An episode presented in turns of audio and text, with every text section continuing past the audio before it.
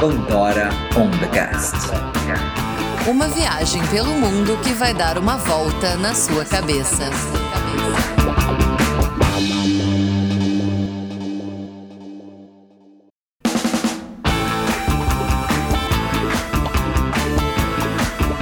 Olá, olá, olá a todos, olá ouvintes pandóricos, pandorudos.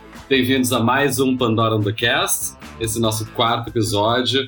Na semana passada, a gente começou de fato nossa viagem pelo país Uruguai e hoje a gente vai embarcar na Holanda. Eu sou Fernando Zunho, um dos integrantes aqui do Pandora on the Cast. E a gente vai começar essa viagem incrível aqui então com a Rafa, o Edu, que são os nossos viajantes, e a Lu, minha parceira aqui de mediações. Fala galera, tudo bom? E aí, gente? Bom, eu sou Luísa Lemos e hoje a gente chegou na Europa oficialmente para colocar o pé na estrada agora na Band Rover. O destino inicial, como o Pato falou, é a Holanda. Então acho que a gente pode começar falando um pouquinho sobre o porquê da Holanda, quanto tempo vocês ficaram, como é que foi. Conta aí, Rafa. A Holanda foi uma decisão logística, né? Foi o porto que a gente escolheu mandar a Pan de Rover de Montevidéu para o porto de Rotterdam. Isso porque a gente já tinha vários amigos que tinham essa experiência, tinham tido uma, uma enfim, tinham mandado o carro super sem problemas, a gente já tinha o contato é, de agente lá, o preço foi também verificado, então realmente se encaixou por começar e a nossa ideia sempre foi começar pelo norte, pelos países nórdicos, eram sempre muito a nossa prioridade, Noruega, e já começar ali pela Holanda ficaria fácil é, nessa questão de depois começar a subir. E aí, Edu, o que, que tu lembra mais dessa parte? Oi, povo, tudo bem?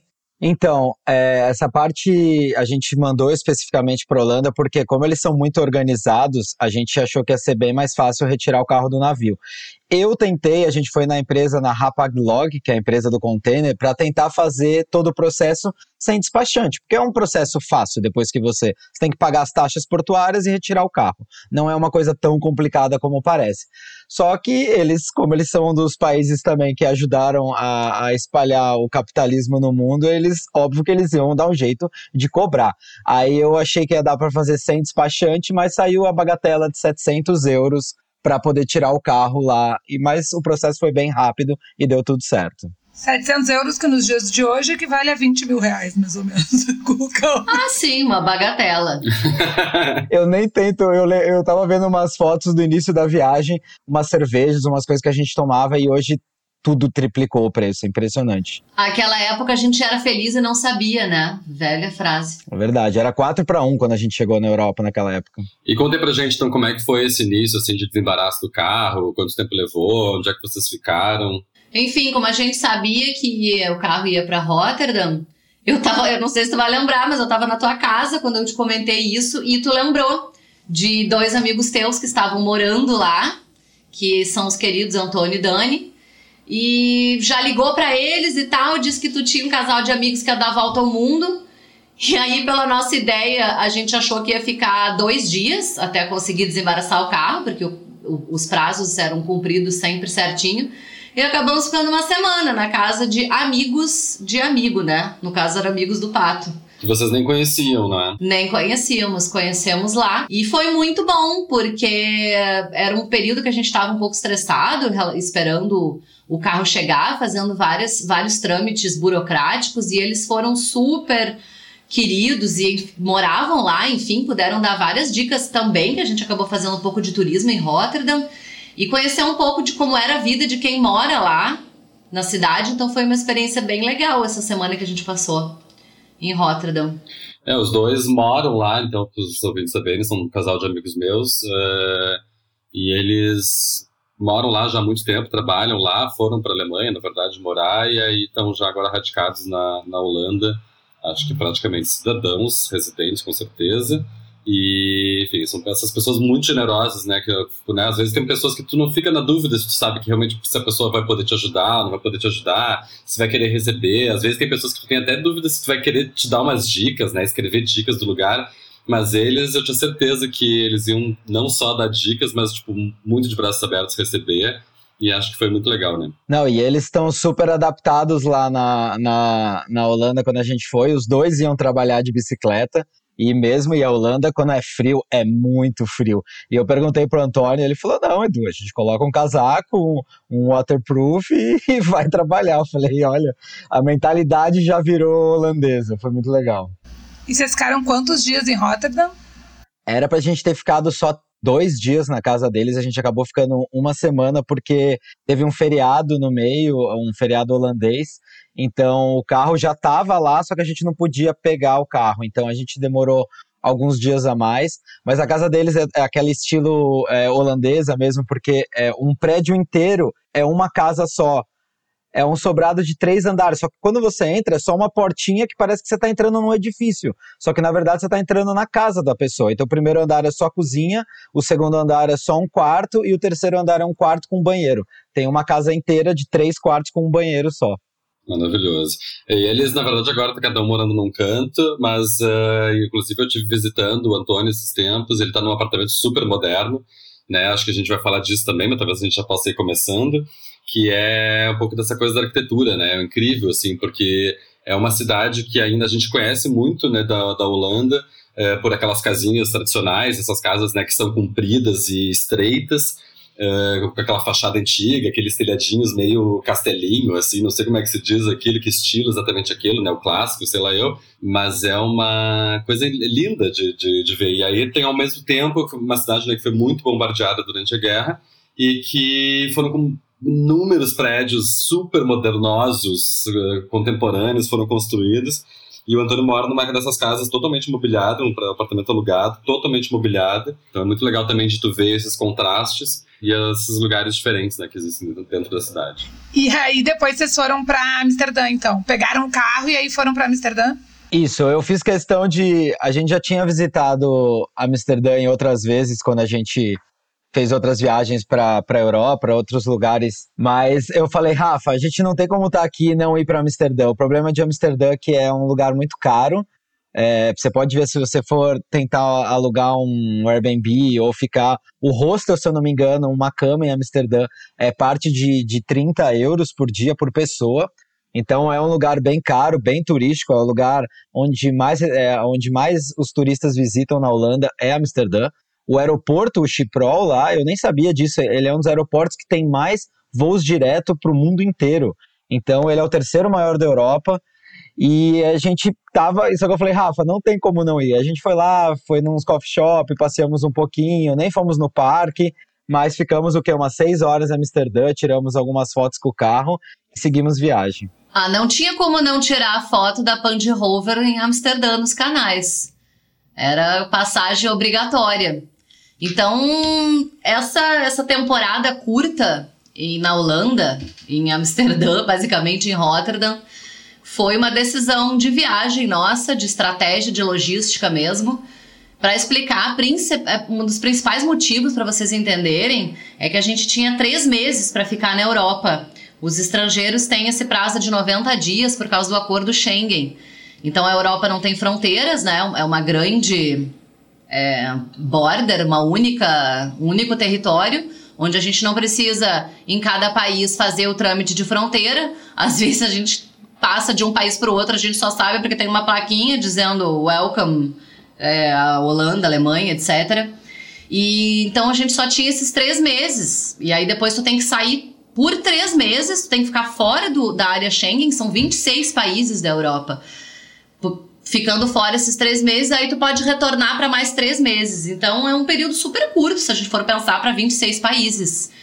E a gente resolveu subir mais rápido, a gente já conhecia Amsterdã, como a gente comentou, uh, porque a nossa prioridade era muito a Noruega, a gente tinha uma vontade enorme de conhecer a Noruega com calma. E também o outro motivo grande que, que nos fez é, subir tão rápido foi o inverno se aproximando, né? The winter is coming. A gente mora num carro e a gente não podia passar o inverno no extremo norte do continente europeu a temperaturas extremamente negativas e com neve. Então, esse foi um dos motivos da nossa estadia rapidíssima pela Holanda. Na verdade, a gente estava no verão, era em julho que a gente chegou na, na Holanda. E a gente quis ir com medo das temperaturas frias, mas não era, é, não estava se aproximando o inverno, era no meio do verão que a gente estava. A gente só subiu rápido também porque a gente viu a previsão do tempo e iam ter vários dias muito bons de sol na Noruega e a Noruega é um dos países que mais chovem no mundo. Então a gente tomou a decisão de não visitar a Bélgica e a Holanda como a gente queria e começamos a dirigir para o norte. Bom, mas acho que a gente pode falar um pouquinho do país então, né?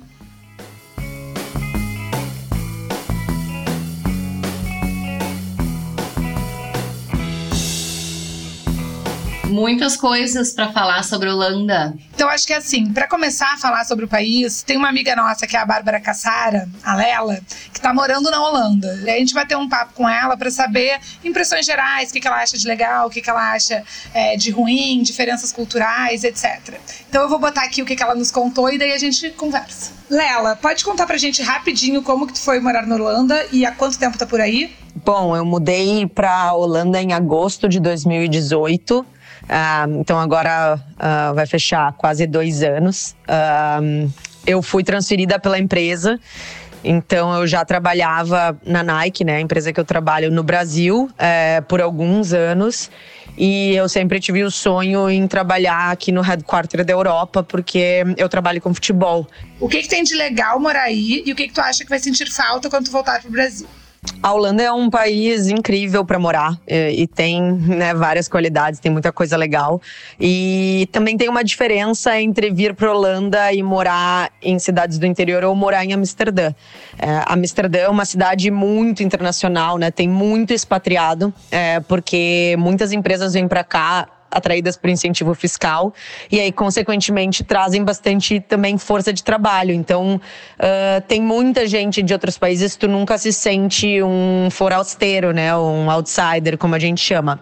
Todo mundo fala inglês então não precisa se preocupar. Aqui em Amsterdã é, com né outra língua ou a dificuldade de aprender um holandês.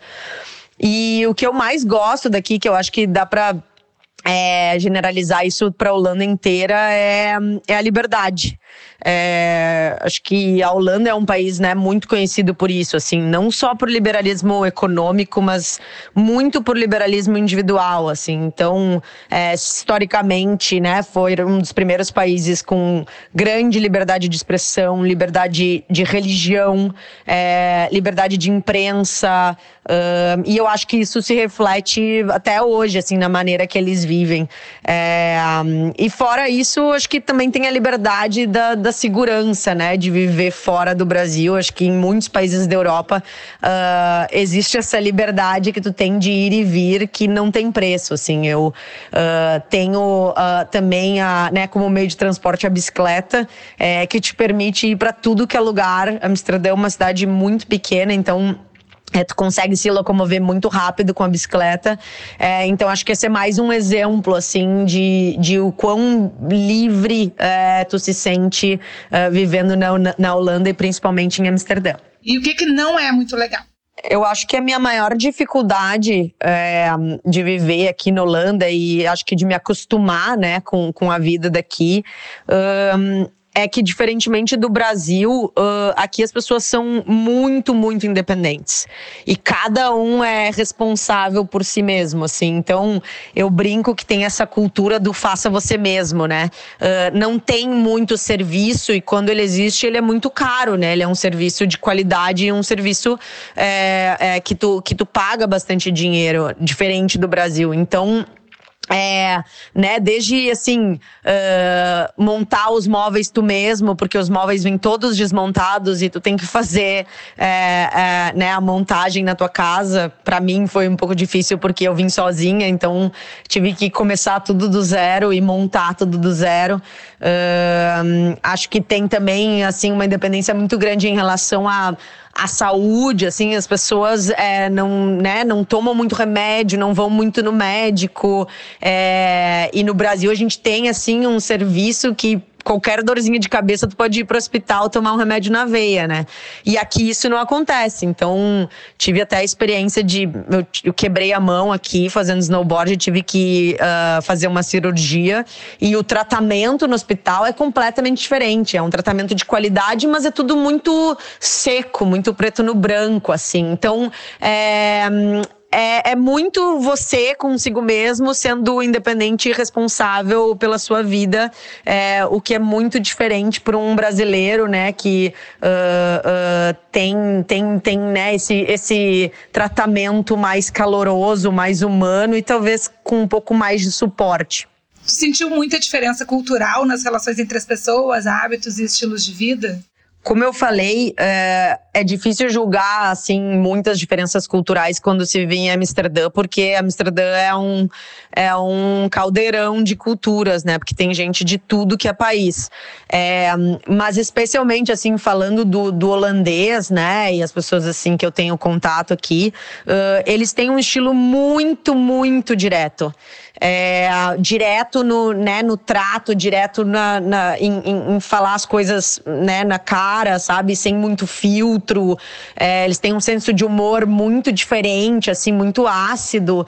É, então, várias vezes, assim, uh, eu senti um pouco isso, assim, né? O, no Brasil, a gente tem sempre aquele, ah, aquele jeitinho, aquela maneira de falar. E aqui é tudo na lata, assim. Uh, então, tu demora um pouco para se acostumar. E, e, outra coisa, assim, que, que eu acho muito diferente do Brasil e que uh, acho que a gente até deveria tentar uh, se adaptar a esse modelo é o equilíbrio que eles prezam aqui entre vida pessoal e vida profissional, assim, o trabalho, ele é muito importante, né, Amsterdã é uma cidade que tem muitas empresas, né, e muita uh, gente no seu pico de carreira que vem para cá, uh, mas ao mesmo tempo, assim, eu acho que ninguém abre mão é, dos momentos de lazer, da vida pessoal, então eles conseguem achar um equilíbrio muito incrível, assim, é, também tem várias políticas, né, na minha empresa e, e em Amsterdã para grávidas, para pais adotivos, para, enfim, é, casais homossexuais que querem ter filhos. É, então tem todas essas políticas aí que eu acho que valorizam muito a vida pessoal do, do funcionário, é, que eu acho que a gente poderia aprender um pouquinho mais. E para finalizar, quais são os lugares ou programações que tu indica para todo mundo que vai para a Holanda ou para Amsterdã especificamente? depois de dois anos, eu acho que assim, eu já estou conseguindo é, dar algumas dicas que fujam um pouco do óbvio, né?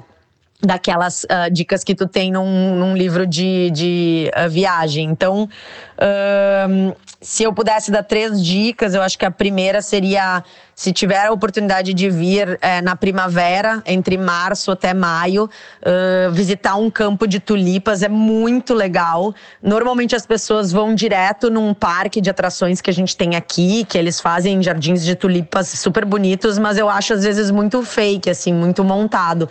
Então tem outras opções que tu aluga uma bicicleta e tu, né, vai pedalando pelo meio dos campos de tulipas, que são bem mais naturais, assim, e eu acho que são mais impressionantes também. A segunda dica é, obviamente, fazer um passeio de barco por Amsterdã, né? Que tem muitos, muitos canais. Uh, mas ao invés de comprar um ticket para aqueles barcos grandes de turismo, né? Que tem um tour bem programado, uh, muita gente não sabe, mas qualquer um pode alugar um barco em Amsterdã. Então, tu pode vir com a tua família, alugar um barco pequeno, elétrico, super fácil de dirigir, não precisa de nenhuma habilitação. Simplesmente chegar lá, ele te dá 10 minutinhos de explicação e tu sai pilotando o teu barco. Pode levar um cooler com bebida, pode levar um piquenique para fazer dentro do barco. Então, vale a pena passar umas três horinhas.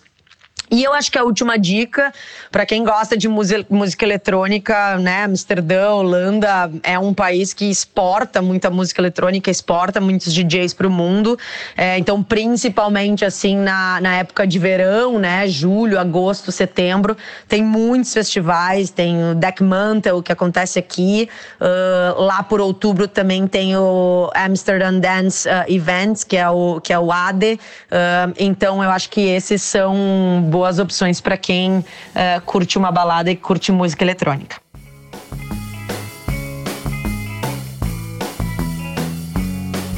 O que eu achei legal do áudio dela é que tem vários aspectos aí pra gente conversar, né? Primeiro tem as dicas que eu gostei que fogem um pouco, eu acho, do que a gente ia falar, fora o campo de tulipas.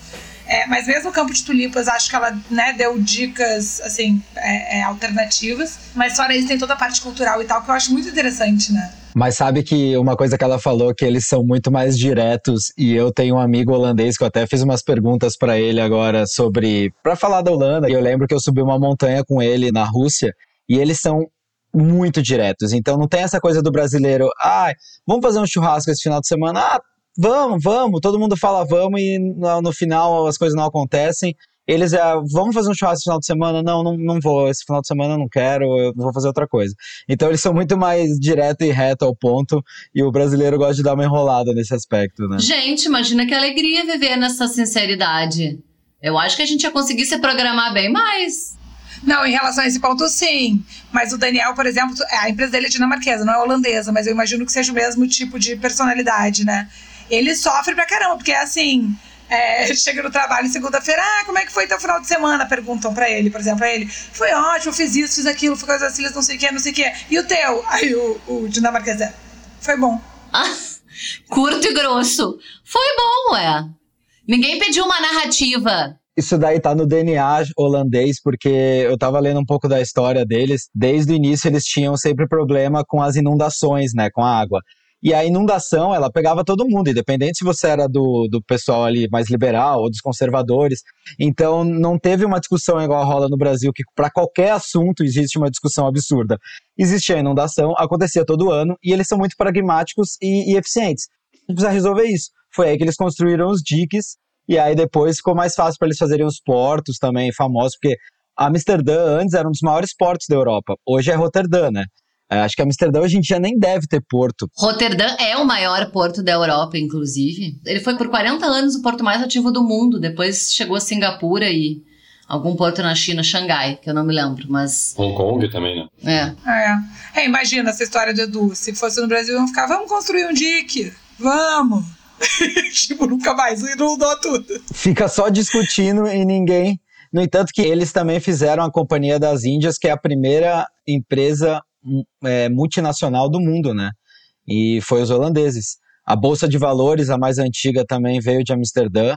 Então, eles têm esse DNA. Gente, eu fiquei chocada. Lá por idos de 1600. Eles já, já inventaram a noção de 1600, gente. A gente é recém cedo descoberto, nossos índiozinhos. E o pessoal lá dividindo as ações em cotas igualitárias, intransponíveis entre seus acionários. Eu acho uma loucura isso. É, e tu sabe que eu acho que essa, essa personalidade mais direta tem muito a ver com, com a, história deles, ou o contrário, talvez eles, eles já saíram fazendo. É, eles são tão precursores em tudo por serem diretos, né? Eu acho que tem a ver com religião também. Porque aí, comparando com o Brasil, a gente tem uma coisa meio católica de pedir desculpa e volta e vai. E eles, tipo, eles não levam pro pessoal as coisas, sabe? Eu acho que a gente tem uma coisa meio. Talvez seja do português, posso estar sendo preconceituosa, mas acho que a gente tem uma coisa meio de levar tudo muito pro pessoal, se confunde o que é trabalho, o que é pessoal. Aliás, eles fazem essa diferença, tipo.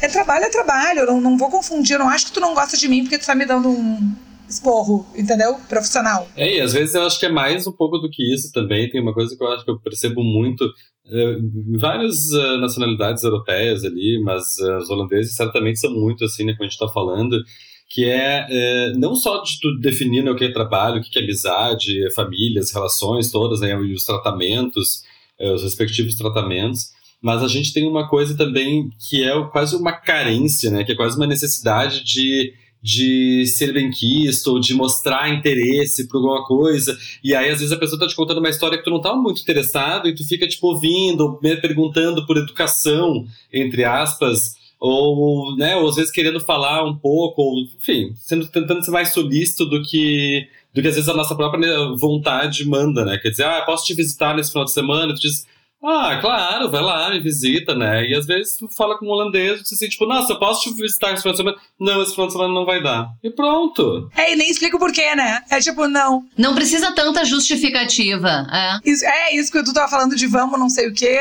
O, um amigo meu tem uma história que é maravilhosa, que é, que é assim, que ele tava morando, eu acho que era na, é, em Amsterdã. Ele com os holandeses falando assim, vamos sair hoje. Um dos caras falou eu não vou. E eles, ah, vamos, cara, vamos, por quê? Aí o cara, eu não vou. Tipo assim, eu preciso dizer por quê, não precisa dizer. Ele falou, cara, eu já falei que não. O que que tá acontecendo? Que tu continua me dizendo, me perguntando. Não, não, pronto. Cara, meu irmão marca uns cinco compromissos por cada sábado, assim. Tipo, ah, vamos fazer um churrasco? Vamos. Vamos jogar futebol? Vamos. Aí quando ele vê, ele, tipo, ele não, gente, eu vou ter que cancelar umas coisas, não vai dar. Aí começa a dar uns balão nas pessoas. Tem que ter uma planilha de Excel pra poder ver em quem que tu vai dar balão primeiro, depois. Pô, e aí acho que do áudio da Lela tem esse ponto da bicicleta, né? Que eu acho que realmente é uma coisa, pelo menos quando eu fui, foi o que me chamou a atenção. Ah, gente, isso é incrível. Eu acho que a primeira coisa quando alguém desembarca no, no, na Holanda, não tem como não prestar atenção nisso, porque não é um hobby, gente, é um meio de transporte deles. Eles têm mais bicicleta que gente, né? São 18 milhões de magrelas e 17 milhões de pessoas, então tem mais umas bicicletas por aí sobrando. Um dos únicos problemas que eles têm é justamente furto de bicicleta. Eles não têm quase nenhum tipo de corrupção, de crime, mas bicicleta é muito valorizada lá. Então tem que ficar, colocar um cadeado sempre onde você for estacionar a tua bike. Cara, capaz de tu esquecer tua carteira, tipo, no chão e te entregarem ela com tudo dentro, dinheiro, cartões, absolutamente tudo dentro. E se tu deixar tua bicicleta um pouco não, não cadeada, daqui a pouco tu perdeu a bicicleta, assim. E eu ia perguntar pra vocês, vocês viram um estacionamento de bicicletas lá? Tem vários, incrível. Eu vi, é uma coisa absurda. Eu, eu tenho até uma foto, é surreal. Eu nunca vi tanta bicicleta junta na minha vida. Mas, gente, eu lembro que uma das coisas que me chamou a atenção foi como é que tu sabe cadê a tua bicicleta, porque achar um carro já é difícil no shopping. Imagina naqueles milhões de bicicletas. Eu ia ter que ter uma bicicleta multicolor, com fitas e coisas amarradas, porque eu jamais ia encontrar a minha própria bicicleta. Mas, é, enfim, eu acho incrível eles levarem tão a sério isso. É, e as leis de trânsito, inclusive, se aplicam às bicicletas. Então vocês imaginam como é organizado. E para quem é meio amador de bicicleta, leia-se eu, eu sempre aprendi quando eu era menor, pequena, enfim, devia ter uns sete anos andar de bicicleta, mas a minha mãe não me deixava andar de bicicleta na rua porque era muito perigoso. Então eu acabei que, que eu nunca pratiquei muito.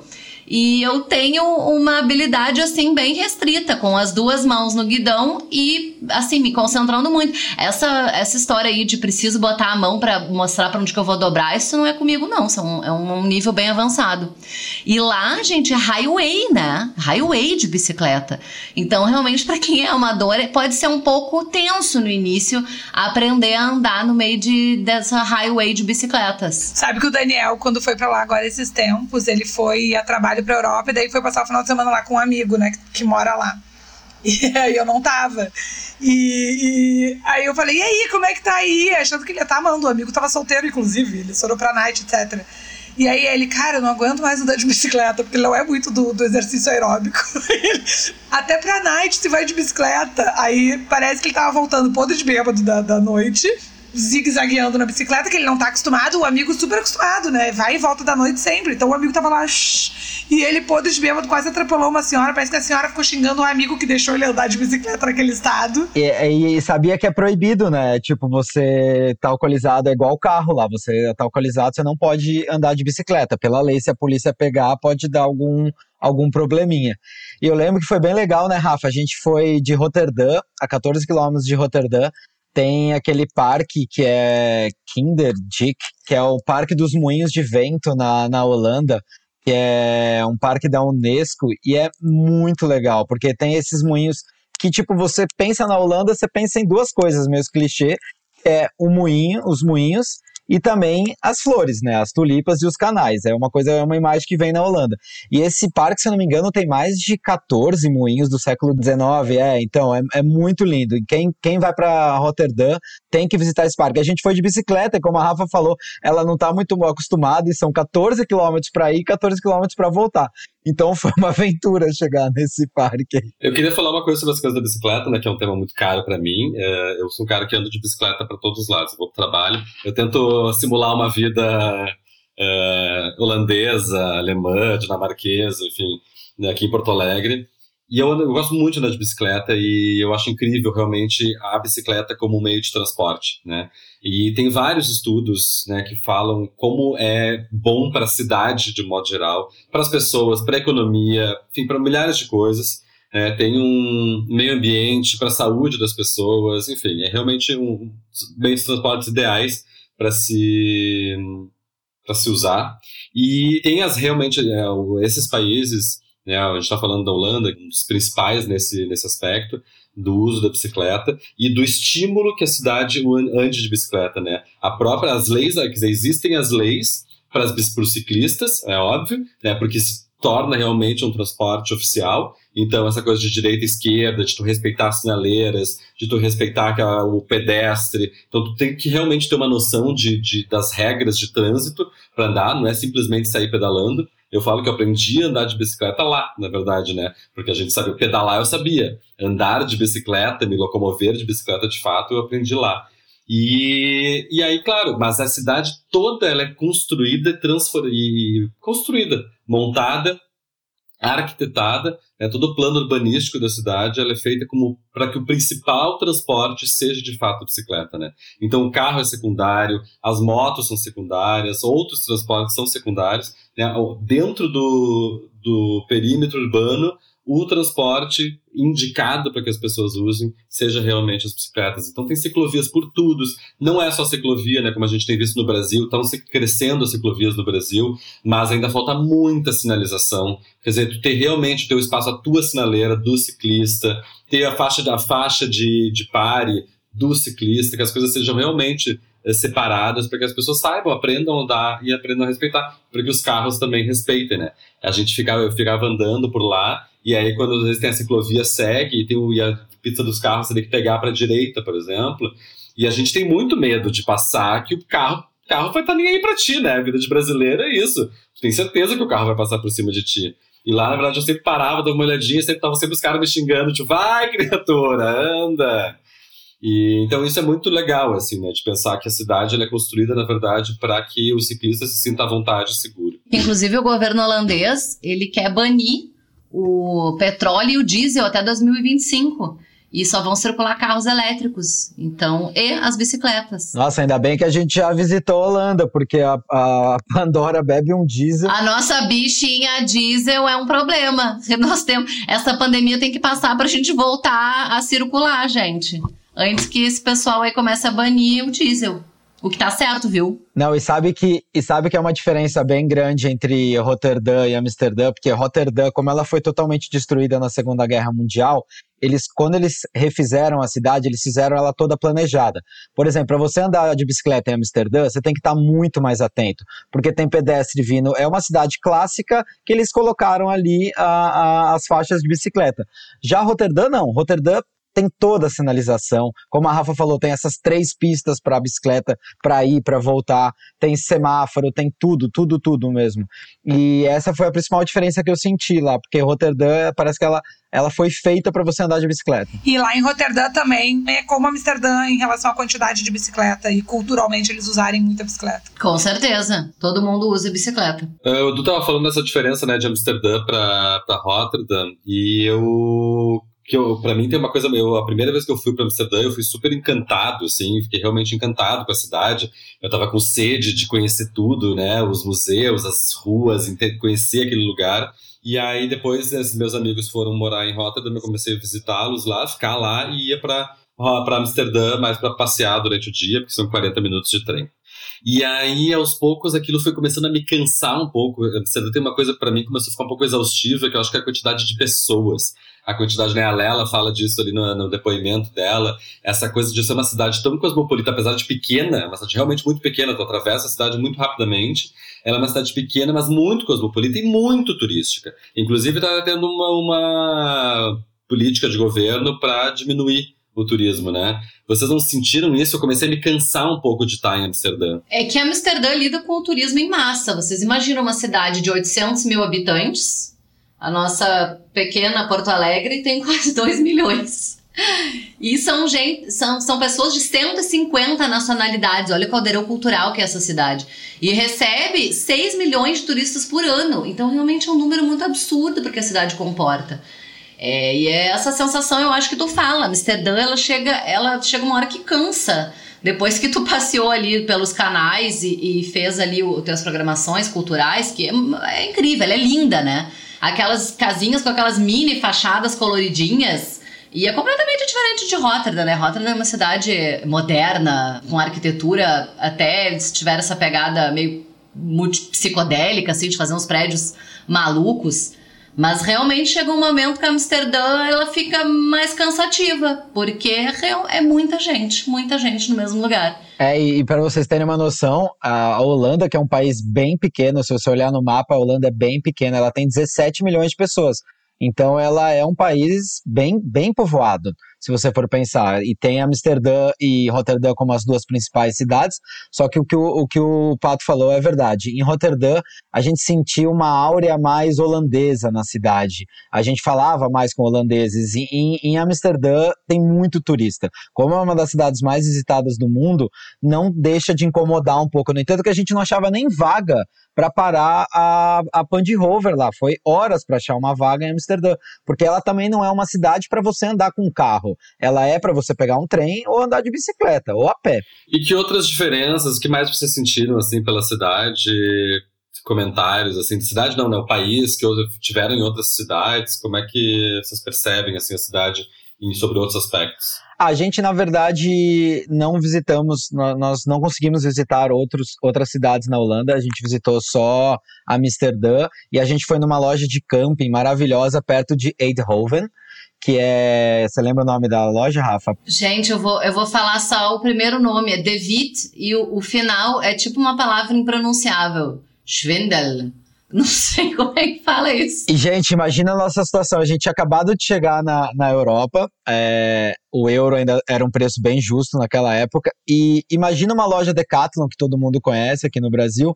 Imagina vezes três, vezes quatro o tamanho. As Decathlon já são enormes. Lá a gente ficou chocado com essa loja. Era um mundo. Era um shopping, eram vários galpões. Na verdade, eu acho que a gente não conseguiu ver a loja inteira numas cinco horas que a gente ficou lá, né? Gente, eu acho que eu dava gritinhos de felicidade. Porque vocês imaginam, eu tinha recém me, me transformado numa overlander, né? Numa moradora de um carro. E aí é como, é como entrar numa loja dessa, é como uma pessoa com uma casa nova entrar numa IKEA numa Tok Stock, tu quer comprar tudo. É o último grito das panelas de silicone dobráveis e baldes dobráveis que cabem dentro do carro e aquelas barracas gigantescas que cabe uma família dentro, aquelas poltronas de camping incríveis. Olha, eu realmente assim, foi muito dolorido eu ter que levar as coisas que a gente precisava só e não a loja inteira foi, eu fiquei realmente, até hoje eu lembro dessa loja. Acho que foi um dos meus melhores programas na Holanda. Mas respondendo tua pergunta, Pato, é, eu acho que ficou faltando conhecer vários lugares na Holanda que a gente queria.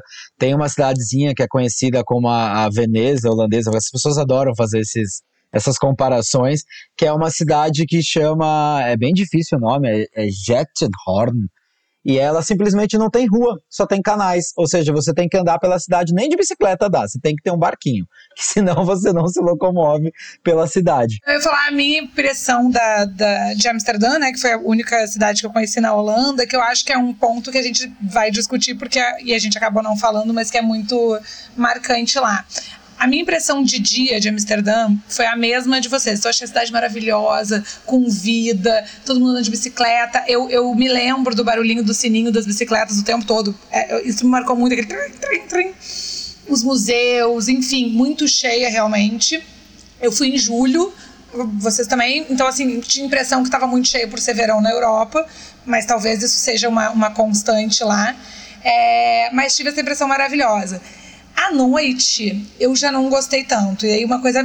Amsterdã me passa um negócio meio ruim de noite. E aí tem a questão: as coffee shops, tem que. Eu fui, inclusive, para isso, mas querendo ou não, a vibe, digamos assim, daquilo ali de noite, o Red Light District, etc., tudo me passaram uma coisa muito pesada, que era o contrário do dia, sabe? Do que me passava a cidade de dia. Eu não sei se vocês tiveram essa percepção. Total, porque à noite, querendo ou não, além das. O coffee shop tá aberto o dia inteiro, então não é o coffee shop muito que interfere nesse clima.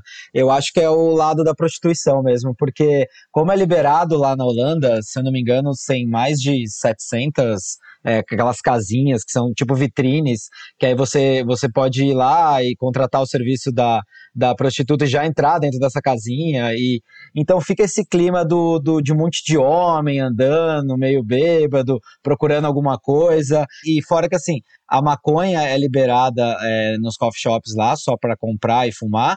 E também tem os smart shops, que são outras lojinhas que vendem, tipo, cogumelo e vende é, LSD, vende tudo controlado é, em doses para a pessoa não pirar o cabeção. Só que na rua tem a galera que vende outras coisas, os traficantes mesmo. Principalmente ali no Red Light District, né? Principalmente, ficam oferecendo cocaína, ficam oferecendo um monte de outras coisas, mas realmente, o clima à noite, eu já fui para Amsterdã algumas vezes, à noite fica mais pesado. Eu acho que, que Amsterdã ficou muito associada a esse turismo em busca de drogas, de entretenimento e da prostituição. Então acaba que muita gente de, dos turistas que vão para lá vão para isso.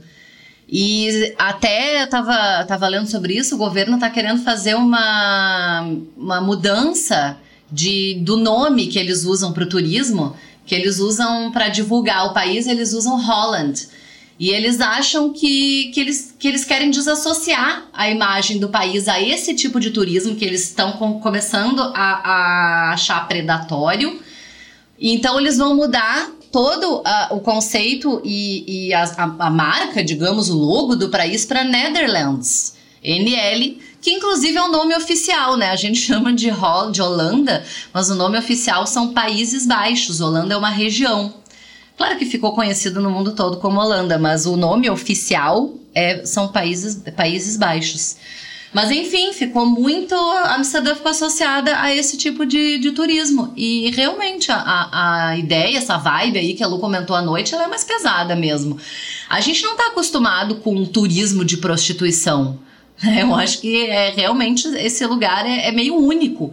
Em, em, vários outros lugares a gente não, não tá acostumado a ter um monte de janelas e, na verdade a prostituição lá é legalizada, né? A parte interessante, a, apesar disso, disso que a gente comentou, é que elas pagam impostos, têm direito a plano de saúde, direito de trabalho, como qualquer outra profissão. Mas acaba que tu liga muito a cidade de Amsterdã a esse tipo de, de turismo, de prostituição e de consumo de drogas, né? É, e quando eu falei até das coffee shops, não era nem assim falando da coffee shop à noite, mas por ter as coffee shops e por ter essa política de drogas e por ser esse, esse destino muito, muito procurado por essa razão, eu acho que acaba levando pessoas que à noite deixam a cidade, né? A cidade fica mais nesse clima voltado para isso. Mas nada contra as coffee shops, gostaria de deixar bem claro.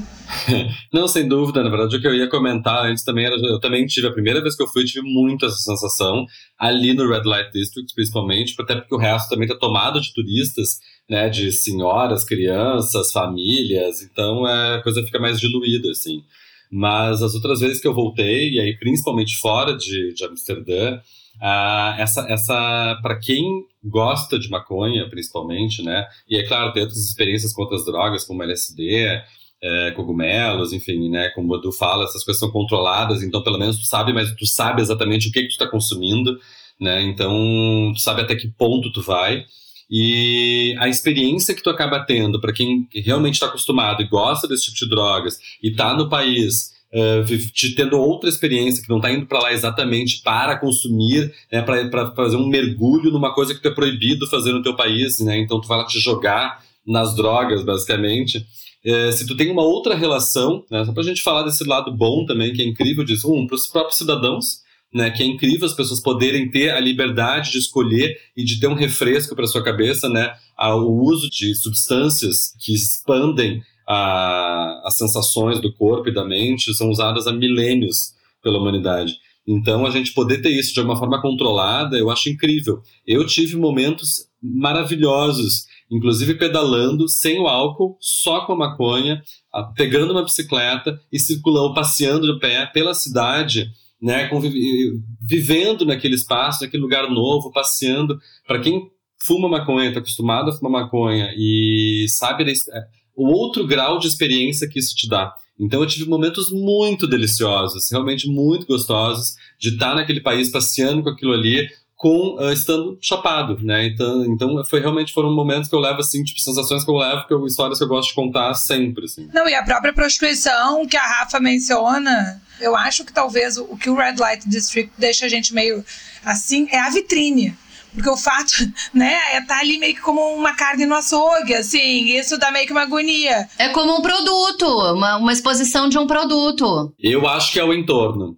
Eu acho que é o público e os traficantes de drogas ilícitas ilegalmente ali na volta. É a minha sensação. Eu também acho que é o entorno. Sabe que uma coisa que eu, que eu não entendo na Holanda, e todas as vezes que eu fui lá num coffee shop, e eu sempre fiquei nessa dúvida, porque a maconha na Holanda ela é descriminalizada. Ela é, ela é proibida. Você não pode plantar, você não pode vender. Ou seja, existe um mercado clandestino na, na Holanda, que é toda organizada, e que, que, eu, que eu até hoje não consigo entender da onde vem essas maconhas, da onde vem o rachixe do, do Afeganistão, do Marrocos, chega pelo mercado clandestino. Então, é, isso é uma coisa que o governo holandês ele vai ter que resolver em alguns anos. Ele não pode deixar isso, ah, é liberado fumar, mas da onde vem? Entendeu? é uma questão meio sem, sem resposta. Até comparando com o que a gente estava falando do Uruguai no episódio passado, né? Que, que aí fizeram todo o ciclo do, do negócio. É bem diferente. Na Holanda existe uma regulamentação, não é uma liberação. E lembrando que não pode comprar na rua. Por isso que tem o, essa questão que a gente falou aí dos traficantes e tal. Tu pode comprar na coffee shop uma, uma porção limitada por dia, acho que são 5 gramas. E preferencialmente consumir na coffee shop, que inclusive é proibido consumir álcool, né? Eu lembro que eu fiquei bem chocada, tipo, a pessoa não pode fumar é, na verdade, um... agora, a última vez que eu fui, pelo menos tinha mudado isso. Ah, é? Tem uma, uma loja que tu pode comprar um espaço onde tu fuma, não tem álcool, uhum. não tem álcool. E Amsterdã tinha lugares que tu só podia comprar, não podia consumir ali. E uh, aí tu tinha bares que tu podia fumar só fumar e aí com álcool, mas não é lugar de venda. Enfim, tem algumas regras. Quer dizer, ele é, é muito louco isso, como o Edu fala. Na verdade, ele é controlado. Tem, tem o controle, pelo menos, do comércio existe, né? Ele é organizado. Mas eu tentei pagar no cartão de crédito, não aceitam. Achei um absurdo. É que, na verdade, na, na, Holanda tem uma coisa, pelo menos em Rotterdam ali que eu percebi, que é uma coisa maluquíssima também, que tem lugares que só aceita débito, nem dinheiro aceita, nem dinheiro vivo aceita. Eu sei porque eu tava com esse meu amigo e várias vezes ele tinha que pagar para mim, que não aceitava dinheiro e nem aceitava cartão de crédito, era só um débito de um dinheiro que eles têm lá.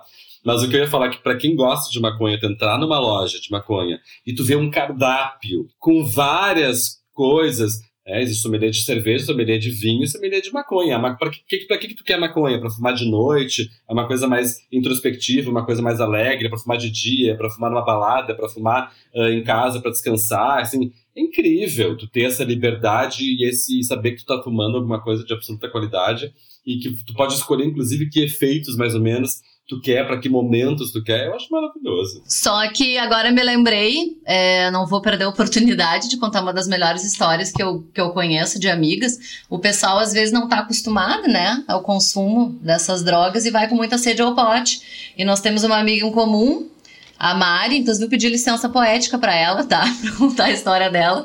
É nossa amiga diplomata. E quando ela foi a Amsterdã, ela estava sozinha, ela resolveu experimentar uma space cake é, lá tem vários, né? Além da, desse cardápio aí de maconha, existe os bolinhos e, e, e cakes e essa esse outro cardápio de coisas alimentícias com maconha. E aí ela comprou um pedaço de space cake, resolveu visitar acho que o Museu do Van Gogh e comeu só metade, muito precavida, pensando que caso batesse muito forte, só tem um ponto. Eu lembro que ela, ela se consultou com o sommelier do local. E ela falou: eu quero uma coisa que pegue mais ou menos, porque eu vou pro Museu do Van Gogh, não sei o que. Ele falou: eu vou te dar essa aqui, mas come só a metade. Ele recomendou, teve isso. Então ela desobedeceu as instruções do sommelier, porque ela comeu essa tal. Ela comeu essa tal metade e aí acho que ficou ansiosa, que demorou para bater, e ela foi no banheiro do, do museu e comeu a outra metade. Não na fila, acho que ela tava na fila. E, gente, só que lá pelas tantas ela comeu o pedaço inteiro do bolo e bateu de uma maneira assim, meio forte demais. E ela começou a ter umas alucinações, ela é achar é que o pessoal do museu perseguindo ela. As pessoas tentando ver as obras de arte, ela começou a ser perseguida dentro do museu e fugiu do museu voltou pro hostel, que foi onde é o lugar de, enfim, que ela lembrou de ter segurança lá, alguma coisa assim.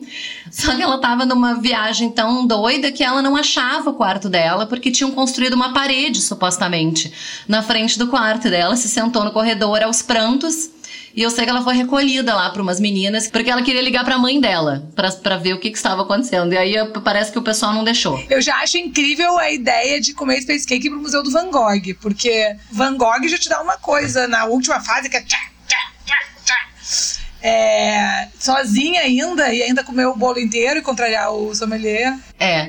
Então, se você vai aceitar a experiência, é melhor ir com calma, né? Assim, com parcimônia. Mas só uma pergunta, só uma pergunta. Será que existe um nome para o sommelier da maconha mesmo? Porque hoje em dia é um mercado em expansão lá nos Estados Unidos. Será que é o mesmo nome do vinho? Vou pesquisar. Eu não sei se não é sommelier, porque na verdade eu descobri que sommelier a gente sempre atribui ao vinho, né? Mas na verdade sobre cerveja também é, enfim.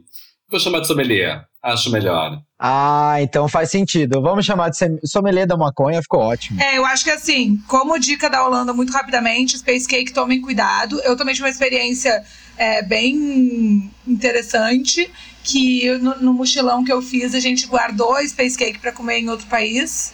Não sei porquê, a gente passou a fronteira com ela, não sei se é bom. E aí a gente, a gente foi comer na, em Colônia, que a gente parou lá sem querer. E aí a gente achou que não estava acontecendo nada. Sem querer, a gente parou numa festa fantasia.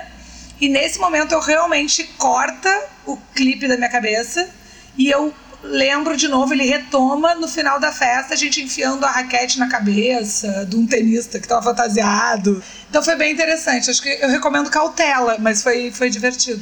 Esse país é maravilhoso, senhoras e senhores. É maconha, é moinhos de vento é uma coisa incrível. É Van Gogh, que é realmente um museu maravilhoso, a obra daquele homem, de ficar olhando aquilo. Eu me emocionei mesmo a primeira vez que eu fui, assim, de ficar olhando para aqueles quadros, tipo, realmente se sentir na frente de um, de um quadro do Van Gogh, assim, tipo, né? Tipo, tem a alma do artista ali, né?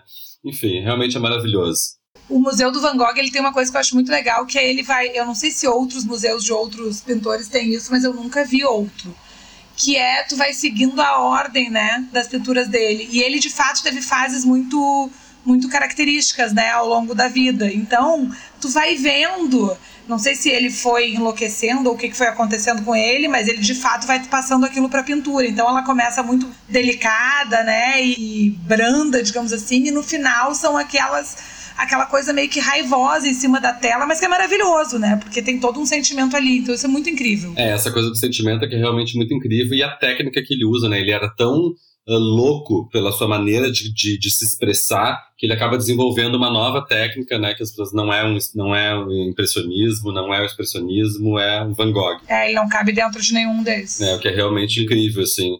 E, mas o que a Lu falou, na verdade, tem acho que muitas uh, Uh, museografias acabam, né, e curadorias acabam acontecendo dessa forma também cronológica para mostrar as várias fases do artista, mas ali a gente tem é um é um artista de tamanha importância que ele tem, obviamente, no seu país, um museu dedicado somente a ele, somente à obra dele, né? Então acho que eles conseguem fazer isso de uma forma mais organizada. Mas este país é tão maravilhoso que a gente já se passou na nossa hora de começar o nosso primeiro quadro, que é o Persona on the Road.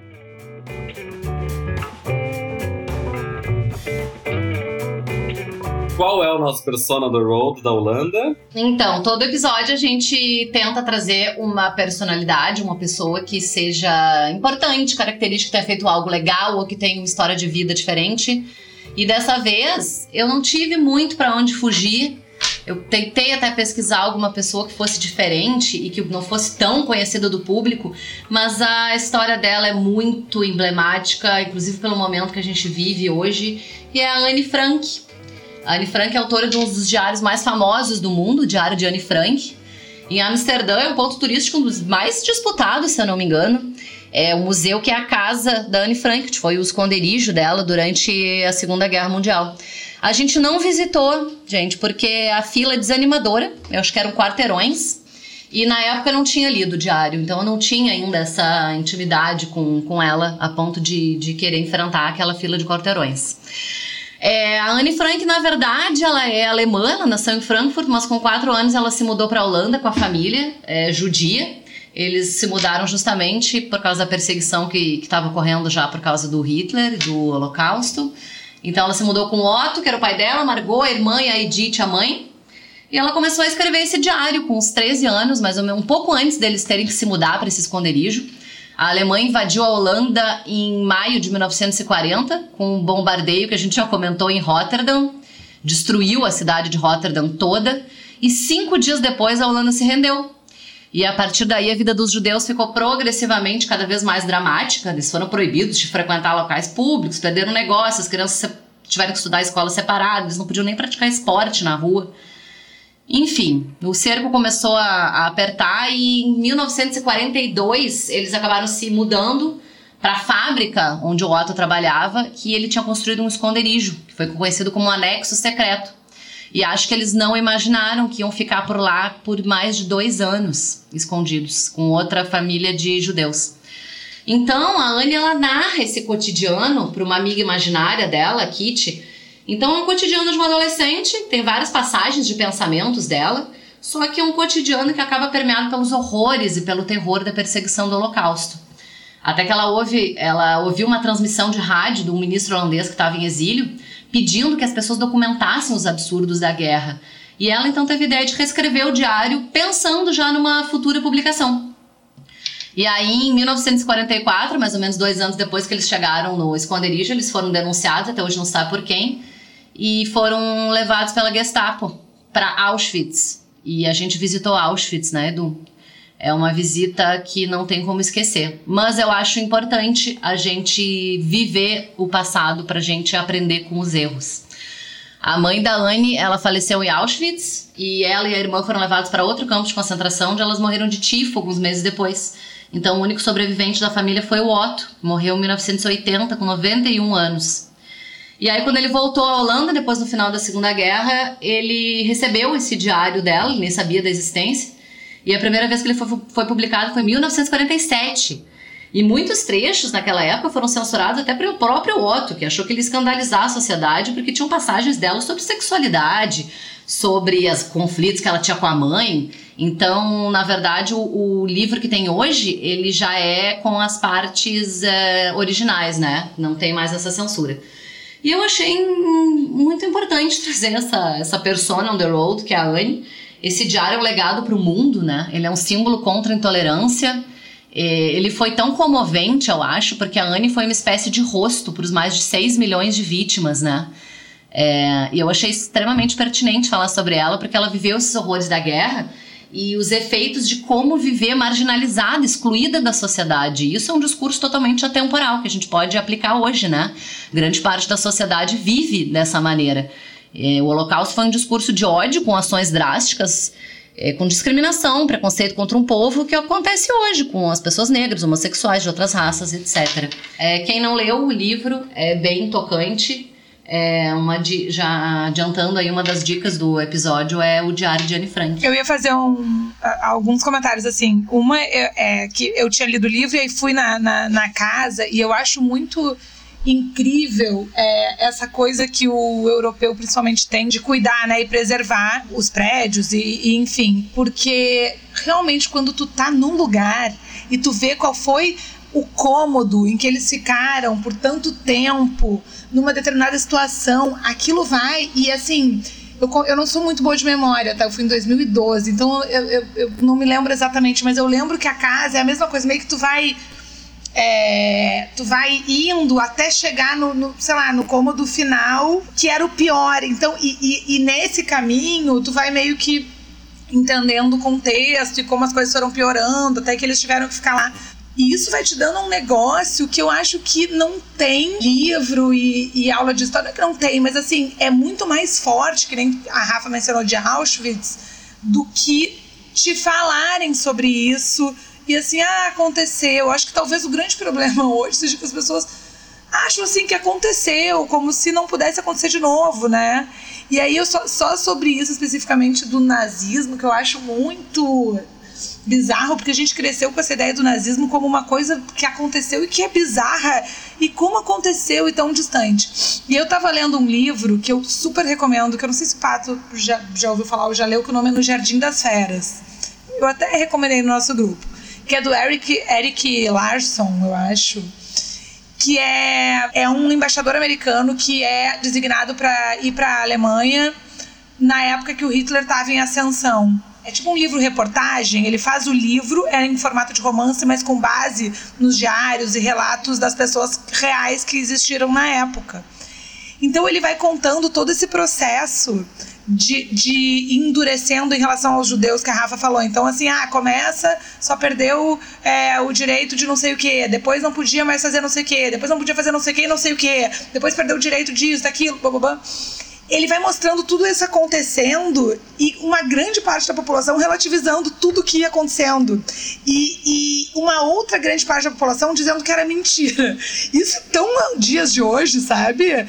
Assim, uma, uma galera falando assim, não, mas estão falando que as tropas do Hitler, me esqueci o nome, eu nunca sei, porque tem dois tipos de polícia lá dele, né? Mas, ah, que elas batem judeus, não, não era o caso, é porque o judeu, na verdade, que fez uma coisa contra eles. Entendeu? E assim, e uma grande parte da população achando que era mentira mesmo. E eu vejo acontecer as coisas hoje, é a mesma coisa. É igual. E com uma grande diferença que na época não existiam redes sociais.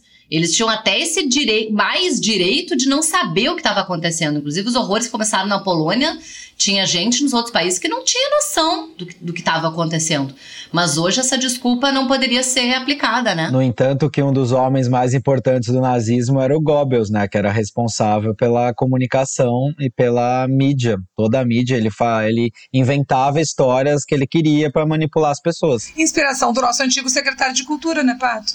Exatamente, do Roberto Alvim. Mas, é, para mim, a coisa mais uh, que mais fica sobre Anne Frank e que eu acho que foi muito bem escolhido em, é, em, função de trazer um pouco desse, desse assunto à tona. A casa é realmente maravilhosa, eu também tive, li o livro e visitei a casa, também faz muito tempo. Eu me lembro que tinha um momento, que tinha um cômodo, em que eles, não sei se era um armário que eles colocavam, que parece que quando entrava no, na, naquele quarto, parecia que a casa tinha, acabava ali, não tinha mais para onde ir. Mas se tu removia o armário, tinha meio que um sótão, uma coisa que onde eles se, onde eles se escondiam. Assim. Então é realmente muito impressionante tu imaginar que as pessoas viviam daquele jeito, que as pessoas estavam dentro daquele sótão enquanto os policiais nazistas estavam, estavam invadindo aquela casa. Né? Então eles invadiam, né, com batendo as armas nas portas, gritando. Então toda a região, toda a, a, o bairro sabia que estava tendo alguma invasão, uma perseguição, enfim. Então era realmente muito, é muito impressionante assim e a, a manutenção dessa memória é, para trazer um pouco para nossa realidade, né, isso que a Luísa fala, da gente estar tá vivendo hoje momentos inacreditáveis das pessoas terem a coragem é, de a cara de pau, a, a, enfim, é uma, uma vergonha as pessoas quererem simplesmente mencionar a possibilidade da ditadura militar do Brasil não ter acontecido ou não ter uh, uh, isto não é nem relativizar, é, é, é, como se não tivesse acontecido, ou como se tivesse fosse sido só um momento de poder, mas que não tivesse acontecido torturas, não tivesse acontecido estupros, não tivesse acontecido barbáries com pessoas, com cidadãos de bem que simplesmente pensavam ou, ou tinham vontade de expressar o seu pensamento que ia de, uh, ao contrário do, do pensamento do, do então governo.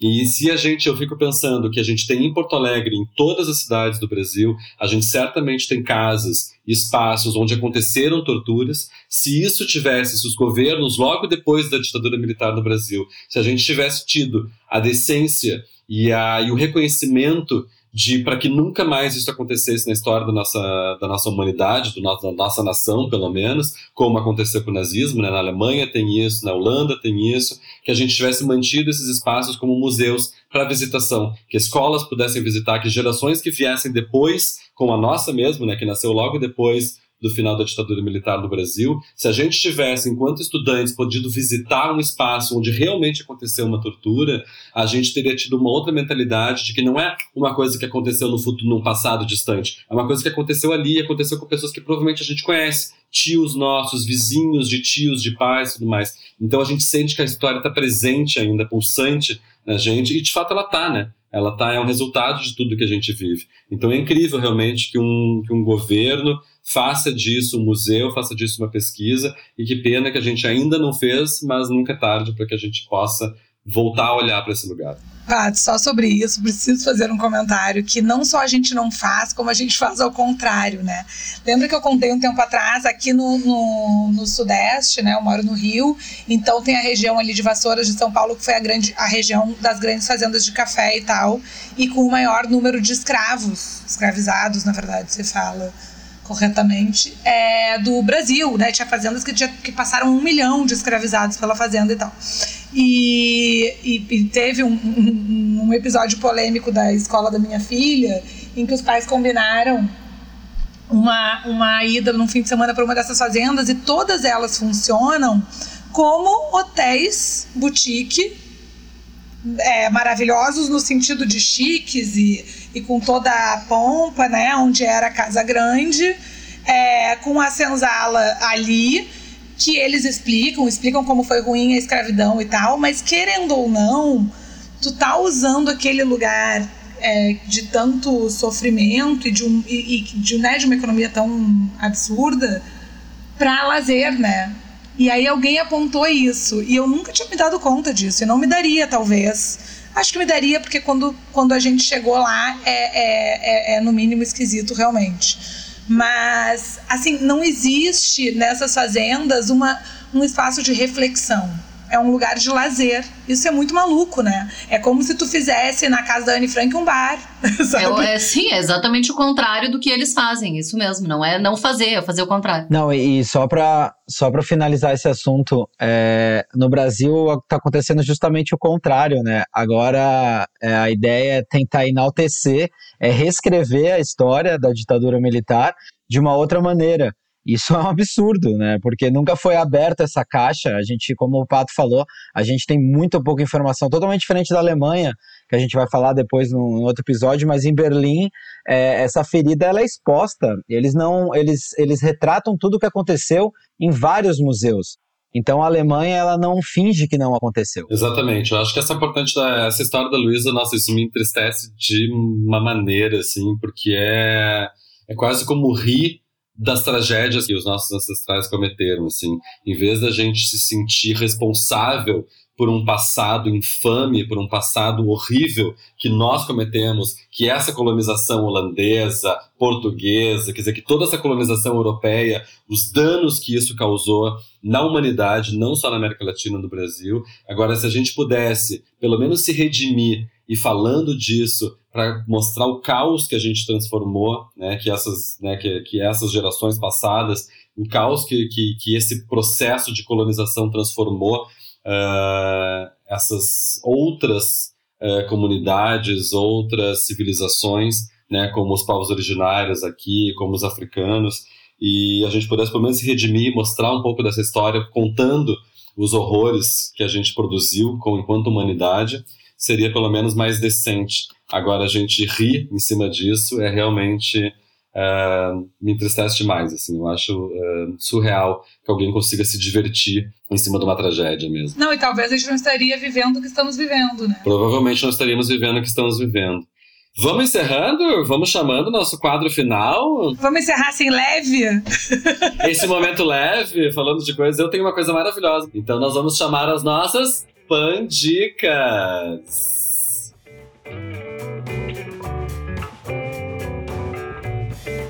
Rafa, começa a nossa pandica da Holanda. Gente, a conversa até. A gente acabou não falando tanto de Rotterdam, que foi uma cidade que eu amei.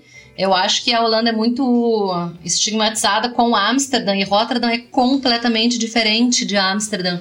Então a minha dica eram até coisas para fazer em Rotterdam é, mas eu vou mudar para Visite Rotterdam. Ela tem essa pegada modernete, depois que ela foi toda reconstruída, né? Depois da Segunda Guerra, então é, tem lugares assim com, com esses prédios. A arte de rua deles é, é impressionante. Uh, o, o, Market Hall, que é o mercadão lá, é incrível, gente. É um show à parte, assim, uma construção hiper moderna. É, é um mega complexo, na verdade, tem até apartamento residencial com as banquinhas do mundo inteiro embaixo e nas laterais delicatessen e restaurante. É do tamanho de um campo de futebol, imagina. E o teto dele é uma obra-prima, assim, é uma das maiores obras de arte do mundo. É um gigantesco painel colorido. Na verdade, não é um painel só, são 4 mil painéis colocados sobrepostos, como se fosse um, um enorme de um quebra-cabeça. É, com um efeito 3D, com desenho de frutas e de vários outros, outros produtos que são vendidos no local. Então tem gente, os, os Rotterdamzenses, eles chamam até de Capela Sistina de produtos frescos. Eu achei incrível. Na frente tem as casas cubo, que são aquelas casas, não sei, o pessoal já deve ter visto em algum lugar no Instagram. É, aquelas casas amarelas em forma de cubo, que parece um Lego enorme. E Rotterdam é incrível. Muitos restaurantes, cafés, bares, uma cidade cosmopolita incrível. E, uh, Edu, o que, que tu acha de Pandica? A minha Pandica de hoje, a Leila comentou, é um lugar que a gente não conseguiu visitar justamente porque a gente estava no verão e não era a época. É o Kenkhof, que é o Jardins das Tulipas. Se eu não me engano, é o maior jardim do mundo de flores e tulipas. São quase 7 milhões de tulipas lá. Só que só rola de março até maio. Então tem que colocar isso na tua cabeça quando for visitar a Holanda, se der para ir nessa época. E fora que verão é muito mais lotado, como a gente já falou, Amsterdã. E ouça seu sommelier da maconha em Amsterdã. Por favor, não cometam erros que outras pessoas já cometeram. E, e, você, Luísa, o que, que você tem para falar da Holanda? Bom, a minha pandica, como eu fiz coisas muito básicas e muito clichês em Amsterdã, eu vou dar uma pandica cultural é, que não necessariamente precisa ser feita lá, mas que tem a ver com lá, que é o filme Com Amor Van Gogh, que é lindo, ele é feito todo em animação com a técnica de pintura do Van Gogh. Então ele assim, além da história ser legal, ele é todo exatamente com a técnica dele, inspirado nos, sei lá, acho que 400 quadros que ele fez em vida. O filme é. O roteiro é meio que investigando a morte dele, se de fato foi suicídio ou não.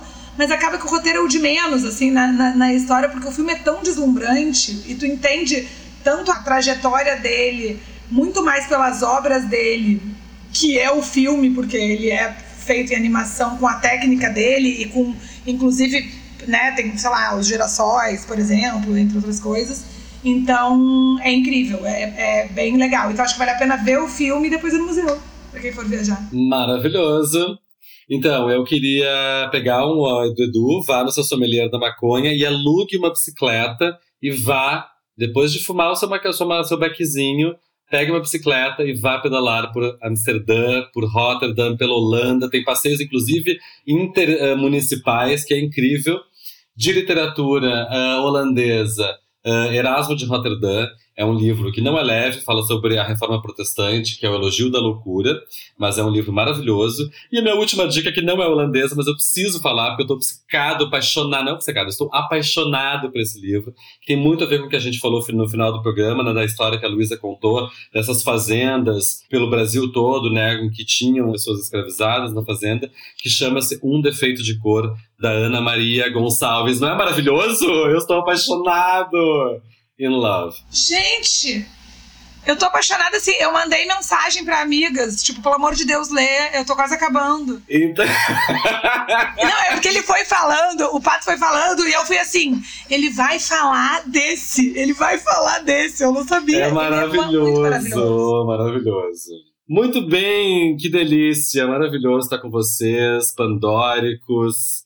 Esse foi mais um episódio do nosso Pandora on the Cast nosso episódio sobre Holanda. E semana que vem tem mais. E a gente já vai dar o um spoiler do qual é o país ou a região da semana que vem. A gente vai explorar os países nórdicos semana que vem. Essa galera viking. Maravilhoso. Então, semana que vem, não perca os países nórdicos no Pandora on the Cast. Sempre um prazer estar com vocês. Beijos enormes. Beijos, queridos. Até mais. Valeu, gente. Até mais.